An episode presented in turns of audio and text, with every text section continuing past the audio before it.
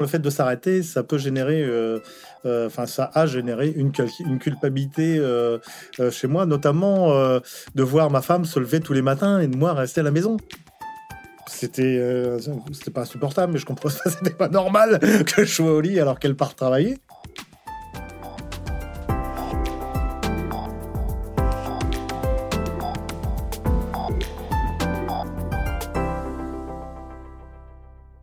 Durant toute notre vie active, le temps, cette notion abstraite et mystérieuse, semble nous échapper. Face à nos emplois du temps surchargés, nous ne cessons de chercher à optimiser nos journées. Le soir et les week-ends, pour nombre d'entre nous, la vie de famille prend le relais. Quant aux vacances, elles passent si vite qu'en dehors de quelques pauses méditatives, nous n'avons guère le loisir d'observer les minutes s'égrener. La retraite met un coup d'arrêt à ce rythme frénétique. Du jour au lendemain, le cadre temporel imposé par le travail n'existe plus. Comment faire sans? Que faire face au vide des journées? Faut-il le laisser venir? Se donner enfin le droit de ne rien faire? Ou au contraire contrecarrer ce qui pourrait être perçu comme de l'oisiveté?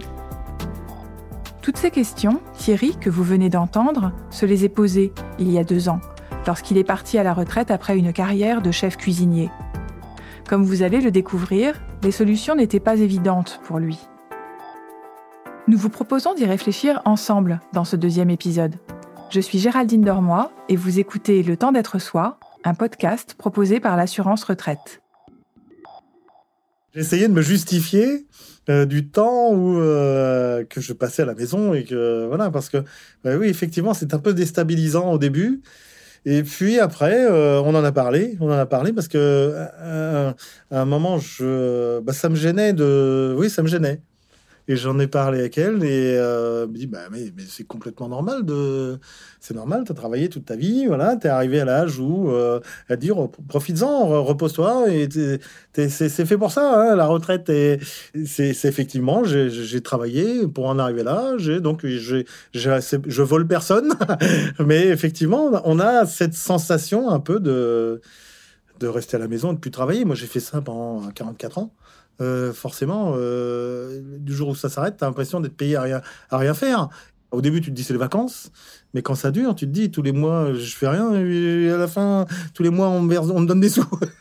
et, quelque part, c'est maintenant c'est acté, mais il faut accepter le fait que ce soit normal. Et puis après, bah voilà, après il y a des, des matins où euh, petit à petit, bah, elle est, quand je me suis réveillé, elle était partie parce que euh, voilà, je me suis libéré l'esprit, je pense. Ça m'a aidé et puis ça s'est fait tout doucement, en douceur comme ça. Et, puis maintenant, non, ça me, ça me gêne plus du tout. Hein. Pas qu'elle fasse de bruit quand elle se lève, par contre. non, non, non, voilà, c'est. Mais effectivement, c'était au départ, c'était un souci. Euh, c'est un souci, ouais. Du coup, après, effectivement, j'ai organisé mes journées, euh, mes journées pour moi. Bah, bon, alors demain, je vais faire ça. Bah, je vais me mettre à faire ça. J'ai organisé euh, beaucoup plus de vélos. J'ai, euh, voilà, j'ai mis ça en place. Et puis, ça s'est fait. Après, bah, je vais faire ça, je vais faire ça, je vais faire ça. Alors, au début, j'étais un petit peu, un petit peu trop actif j'ai eu tendance à en faire euh, euh, plus que à, travailler beaucoup, à faire euh, ou des travaux, remplir mes journées du plus que je pouvais. Et puis et puis je et puis il y avait des fois j'étais un peu fatigué parce que du coup j'en faisais beaucoup et euh, j'allais chez les amis faire les travaux, le vélo, chez moi. Je, me donnais partout. Puis après, je me dis, mais pourquoi tu cours comme ça? Parce que il, dit, faudrait peut-être que tu penses à, te reposer un peu. Parce que... Et donc, mais je, je pense qu'au début, j'avais besoin de, de reprendre une vie, une vie active, un peu comme si je travaillais. J'avais besoin de travailler et de m'occuper énormément. Et puis après, avec le temps, je me suis dit, il faut que je me repose quand même parce que là, là, t'es fatigué. Du coup, j'ai espacé, enfin, je me suis ménagé des, des après-midi tranquilles, des, de la lecture, j'adore lire. Maintenant, je, des fois l'après-midi, je, me ménage euh, des temps calmes, je dirais, ou rien du tout, où, euh, où je fais pas grand-chose, où je prends un livre, où, où je regarde le Tour de France, là, c'était merveilleux, hein, euh, voilà, où je, où je m'autorise toute l'après-midi à regarder, parce que c'est ce que j'aime, donc voilà, je s'autoriser du temps calme et de le fait de ne plus courir comme je pouvais le faire avant. Pour aider chacun à trouver son propre équilibre, j'ai demandé son avis à François Galichet, philosophe, auteur de plusieurs ouvrages sur la question du vieillissement, dont Qu'est-ce qu'une vie accomplie? aux éditions Odile Jacob. Le flottement n'est pas n'est pas obligatoire pour ceux qui euh, vivraient ce flottement. Moi, je verrais deux stratégies possibles. La première stratégie, c'est justement d'essayer de mettre des cadres euh, les plus euh, rigoureux possibles pour éviter justement ce sentiment de vide. Donc, avoir un emploi du temps euh, strict. C'est pas parce que je suis à la retraite que je vais me lever à 11 heures du matin et traîner euh, en pantoufles jusqu'à midi. Non, je me lèverai toujours à peu près à la même heure.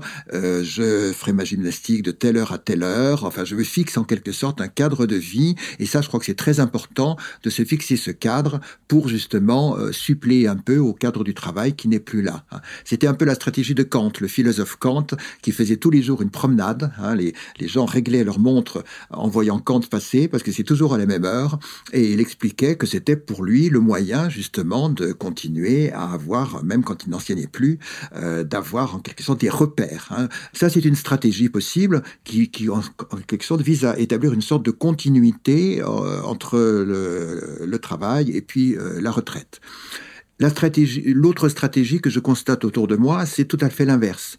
Les gens qui disent, bah, euh, je vais profiter de la retraite pour me plonger complètement dans quelque chose qui va totalement m'absorber. Alors, il y a ceux qui, partent en voyage. Ils décident de partir pendant un an ou deux ans euh, en Amazonie euh, ou en Inde, se plonger dans un projet de d'aide au développement ou de création d'un dispensaire au fin fond de l'Afrique. Et donc là, évidemment, ils vont être complètement submergés par ça, ça va les prendre jour et nuit en quelque sorte, et, mais d'une certaine manière, ça permet de faire passer ce, flottement, évidemment, on n'a plus le temps. Hein, euh, ou alors un projet artistique, enfin on peut s'engager dans un projet qui vous absorbe complètement. Annie, l'ancienne inspectrice d'art plastique rouennaise, n'a choisi aucune des deux stratégies de François Galichet. Je ne m'étais pas préparée à la retraite. Ça ne me paraissait pas essentiel. Euh, je voyais bien effectivement autour de moi des amis qui faisaient des projets, mais je, pense que non, j'ai affronté volontairement la retraite sans projet précis euh, pour voir les choses euh, venir petit à petit. Hein. J'avais dit d'ailleurs que je dis toujours que au cours de ma vie très active, j'avais eu envie d'avoir du temps non contraint pour me consacrer à la création. Je voulais euh, prendre le temps. Je, j'emploie toujours cette expression, hein, prendre le temps d'affronter le, de faire le vide, d'affronter le vide, enfin le vide, une certaine vacance, hein, au sens, euh, voilà, euh, sans le remplir préalablement. Pas un vide horrible, abyssal, très mortifère, mais un, un vide le vide du, manque, euh, un vide qui, qui, laisse respirer, et puis petit à petit, on, crée autour de ce vide.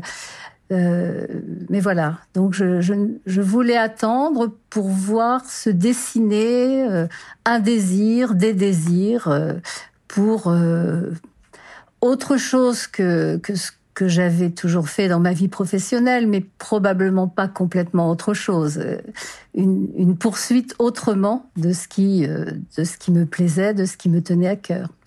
Donc j'ai attendu, j'ai pensé que j'allais pouvoir me consacrer à la peinture, à l'écriture. Euh, je l'ai fait un peu, mais c'est c'est pas venu autant que je le souhaitais et je, je ne me sentais pas si bien que ça en fait. Et le temps a passé. Et le temps a passé. Euh, on a fait des voyages avec mon mari, euh, mais je, je oui, j'étais, j'étais un peu perdue. J'étais un peu perdue parce que je trouvais pas de, de fil conducteur. Je trouvais pas de, je, je, voyais pas tellement de sens à ma vie et j'avais du mal à assumer le fait de de ne plus être utile, euh, que je pouvais euh, m'amuser, faire ce que je voulais euh, au moment où je voulais, mais que c'était pas ça qui m'intéressait. Je savais, par rapport à cette, cette envie de, d'être seule, de me recentrer sur moi, d'être dans un exercice de création, je savais quand même depuis longtemps que ça n'était pas enfin, c'est essentiel à, ma vie, mais en même temps que c'est c'est pas une nécessité absolue. Guidée par un travail psychanalytique, Annie est allée très loin dans l'exploration de ses désirs. Elle s'est autorisée à hésiter, explorer de nouvelles voies, changer d'avis. Faut-il y voir une perte de temps? Peut-être, mais une perte de temps que François Galichet approuve sans réserve.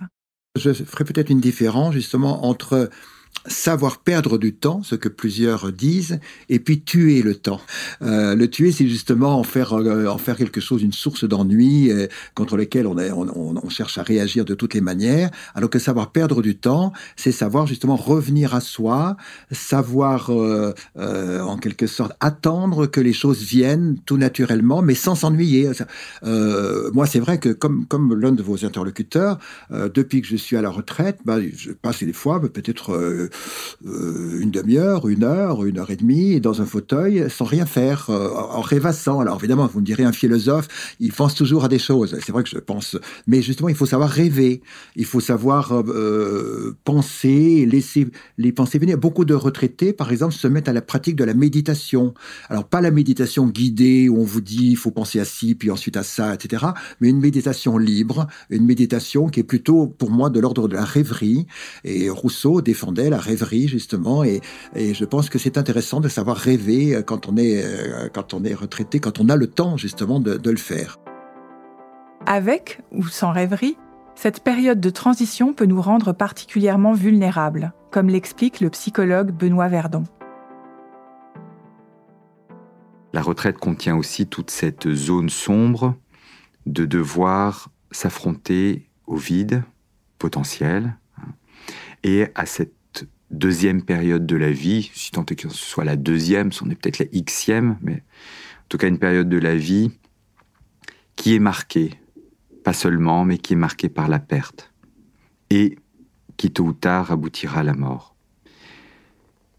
Vous avez des personnes qui ont besoin de s'étourdir pour tenir bon, et qui ont besoin de s'énivrer d'activités, qui euh, voilà, euh, peuvent... Euh, adopter en plus des conduites euh, d'addiction euh, variées, que ce soit les rencontres amoureuses, l'alcool, parfois la drogue, hein. euh, les activités associatives, qu'elles font parfois jusqu'à l'épuisement, pour s'étourdir, pour s'énivrer et ne surtout pas s'affronter à justement cette part grave aussi de la vie et de la vie psychique qui est de faire avec la séparation, avec la finitude, avec la frustration. Hein, je pense que c'est justement tout cet euh, équilibre-là, incessamment en tension, qui caractérise la vieillesse. C'est tout un travail de transformation et de déformation, de construction et de déconstruction. Pendant la préparation de ce podcast, j'ai fait la rencontre d'un homme dont je ne vous ai pas encore parlé. Il s'agit de Mokhtar Haji. Mokhtar a 63 ans. Il est né et a grandi en Tunisie, à Tataouine. À 23 ans, il s'est marié, puis est parti, seul, à Paris, rejoindre son père. Son père était lui-même arrivé seul en France en 1956. C'est la tradition pour beaucoup d'hommes de cette région. On émigre en France et on travaille dur pour aider sa famille restée au pays. Mokhtar a pris le relais de son père et a travaillé pendant plus de 20 ans pour des sociétés de construction d'autoroutes. Chaque année, il revenait quelques mois en Tunisie, puis repartait. Sa famille s'est agrandie. Il a aujourd'hui huit enfants, tous restés à Tataouine. Il leur parle chaque jour au téléphone, mais ne vit pas avec eux. En 2002, diabétique et devenu asthmatique à la suite de problèmes respiratoires provoqués par les vapeurs de bitume, il a été déclaré invalide et depuis novembre 2019, il est à la retraite. Ce changement de statut n'a donc pas fondamentalement modifié le cours de ses journées. Il habite à Paris, un domicile partagé avec trois autres retraités tunisiens. Je l'ai rencontré au Café social de Belleville, un lieu créé par l'association Ayem Zamen pour accueillir les personnes âgées en situation précaire, notamment celles ayant vécu une immigration. Mokhtar m'a raconté comment se déroulaient ses journées, entre son appartement et le café social, avant que le Covid-19 ne l'oblige momentanément à rester chez lui. Avant le Covid, euh, avant le mois de mars, quand même toujours. Nous, le matin, on se lève. Après, on prépare le café chez nous, là-bas. Euh, tout le monde, parce qu'on était quatre personnes, il y a une grande salle, tout ça. On commence à faire le café pour les quatre personnes. Euh, quelquefois, on mange des, avec les beurre ou avec les, euh, ou quelquefois des croissants, quelquefois avec de l'huile. Et on mange, mais on sort après. On sort tout direct, on vient ici. On vient ici encore, on boit les cafés parce qu'on trouve beaucoup de copains, beaucoup de gens qui on connaît ici. On boit les cafés. Après, on reste ici jusqu'à une heure. Après, on commence à jouer des menus pour passer un peu de temps. On trouve tous les copains, tous les cousins ici. On restait presque jusqu'à 14 heures. 15 heures, moi, je rentre parce que moi, je reste pas ici beaucoup. Je reste à 14 heures, 3, 15 heures. Après, je rentre à la maison. Je prépare le manger. Je mange, moi, je laisse pour mon cousin. Et comme ça, la vie, toujours. Toujours. Ouais. Quelquefois, je préfère partir euh, faire un tour à Montreuil euh, j'ai fait le tour quelquefois à droite, à gauche. Ouais. Pour le moment, ça va. Je suis content, c'est normal. S'il n'est pas malade, c'est bon. Si je vous parle maintenant de Mokhtar et de son quotidien, c'est parce que lors de notre rencontre, j'ai été frappée par sa tranquillité. Le passage à la retraite transforme si profondément le rapport au temps que Benoît Verdon propose même d'adopter, pour bien vivre cette étape, une certaine forme de passivité. Se laisser faire, c'est aussi une position psychique qui est extrêmement précieuse. Dès lors que ce qui nous arrive ne nous fait pas violence. Un, psychanalyste euh, qui n'est plus des nôtres aujourd'hui, mais qui est quand même un psychanalyste contemporain, un homme tout à fait remarquable qui s'appelle André Green, a différencié ce qu'il a appelé la passivité jouissance et la passivité détresse. Et cette dernière passivité détresse, il l'a appelée la passivation. En gros, ce qu'il propose, c'est qu'il est, est une passivité jouissance qui est justement la capacité de se laisser faire par ce qui arrive, parce que justement ça procure du plaisir et que c'est la condition du renoncement que j'évoquais tout à l'heure. Pouvoir renoncer à des choses et se laisser faire par ce qui arrive, c'est la possibilité d'ouverture vers de nouvelles potentialités, qui ne seront sans doute pas celles de nos 20 ans, mais qui demeurent quand même d'actualité. Cette passivité jouissance dont parle Benoît Verdon n'est pas du tempérament de tout le monde. Pierre, lui, continue d'éprouver le besoin de s'activer. Cet ancien consultant, devenu à la retraite un professeur d'équitation passionné, aurait même tendance à se méfier du repos. Je suis très actif, je suis trop actif. À savoir, euh, je perds du poids. Contrairement à tous les retraités qui, qui s'arrondissent, moi c'est le contraire. Euh, alors, ces, euh, ces périodes de, repos on, sont, c'est une pensée que je n'ai pas. C'est-à-dire que le repos, doit être dans certaines circonstances bien particulières, et on le voit bien pour les chevaux. Les chevaux, quand on les a mis au repos, c'est un drôle de bazar pour les remettre au travail. C'est beaucoup d'efforts. Parce que, en fait, notre constitution génétique n'est pas faite pour le repos. La notion de repos dominical ou le, les vacances, les congés payés, c'est une invention euh, humaine on va dire, du début du siècle précédent, mais euh, qui n'ont pas une réalité biologique. C'est-à-dire que plus on se repose, plus on est fatigué quand on recommence. Donc j'essaie quand même d'avoir une, activité absolument continue. Mais bon, il y a des, jours où, quand il a fait froid, eh ben, il faut se reposer un petit peu. Alors, on va vite au lit. Mais le repos est quelque chose que je fuis. Parce que pour revenir, le ticket est cher. Or que en faire un petit peu tous les jours, c'est beaucoup moins fatigant que de s'épuiser à vouloir faire en une semaine ce que tout le monde fait en deux. Annie, elle, est moins tranchée. Après la période d'exploration du vide, dont elle nous a parlé plus tôt, au hasard d'une lecture, elle a décidé de s'engager politiquement.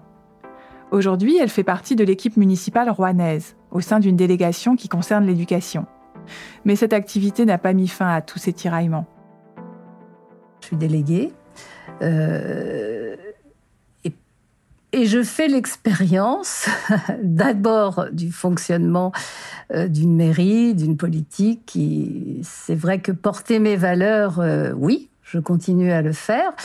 Mais je m'aperçois que c'est pas si facile que ça, hein, parce qu'il y a des tas de contraintes, il y a des tas de voilà. Alors il y a une hyperactivité d'abord parce que c'est une équipe jeune, et puis et puis et puis il y a un contexte qui fait qu'il faut être très réactif et mettre en place des choses au jour le jour.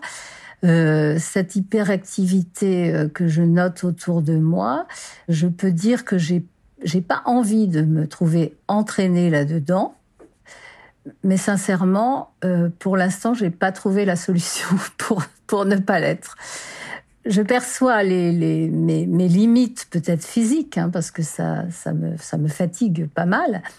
Mais euh, je me rends compte aussi à quel point mon passé et, ma, et mon identité de, euh, de bonne élève font que pour l'instant je ne peux pas dire euh, stop euh, là je peux pas non je continue à dire oui oui oui à essayer d'être euh, à la hauteur de suivre le de suivre le mouvement et je m'aperçois aussi que ça me prend beaucoup, beaucoup de temps, beaucoup d'énergie. Et que de nouveau, ce fantasme d'avoir du temps pour moi et de me recentrer sur moi, ma création, etc., euh, c'est remis en marche. Annie oscille encore entre le temps qu'elle accorde aux autres et celui qu'elle consacre à sa création. François Galichet rappelle à ce propos un avantage que les retraités ont sur les actifs.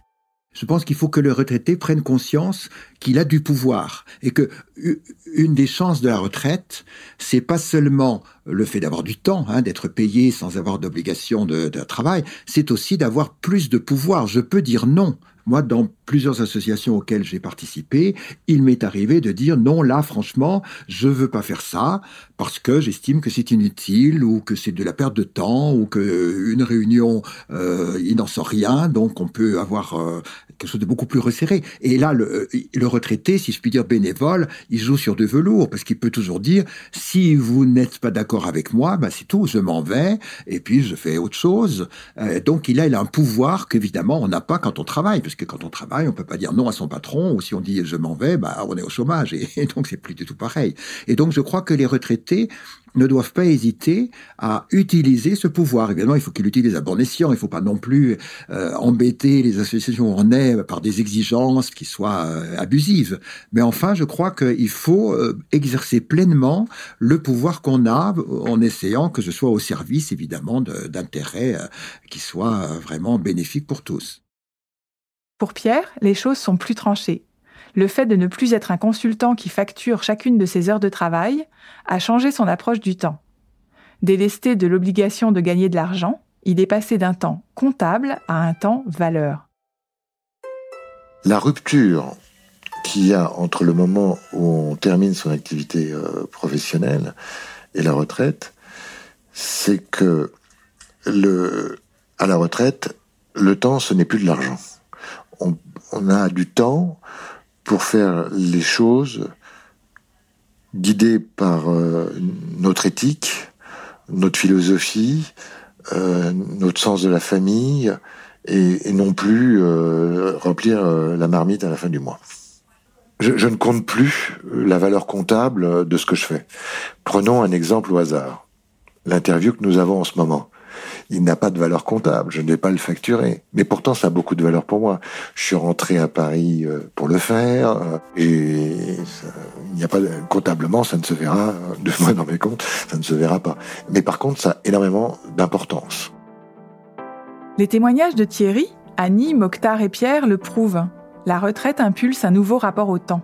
Fabienne n'en a pas encore fait l'expérience puisqu'elle s'apprêtait tout juste à partir en retraite au moment où nous l'avons rencontrée mais elle se tient prête, libre et consciente de ses priorités. J'ai beaucoup, beaucoup travaillé sur la préparation de ma retraite. Et moi, je ne veux pas travailler comme, euh, comme j'étais agricultrice.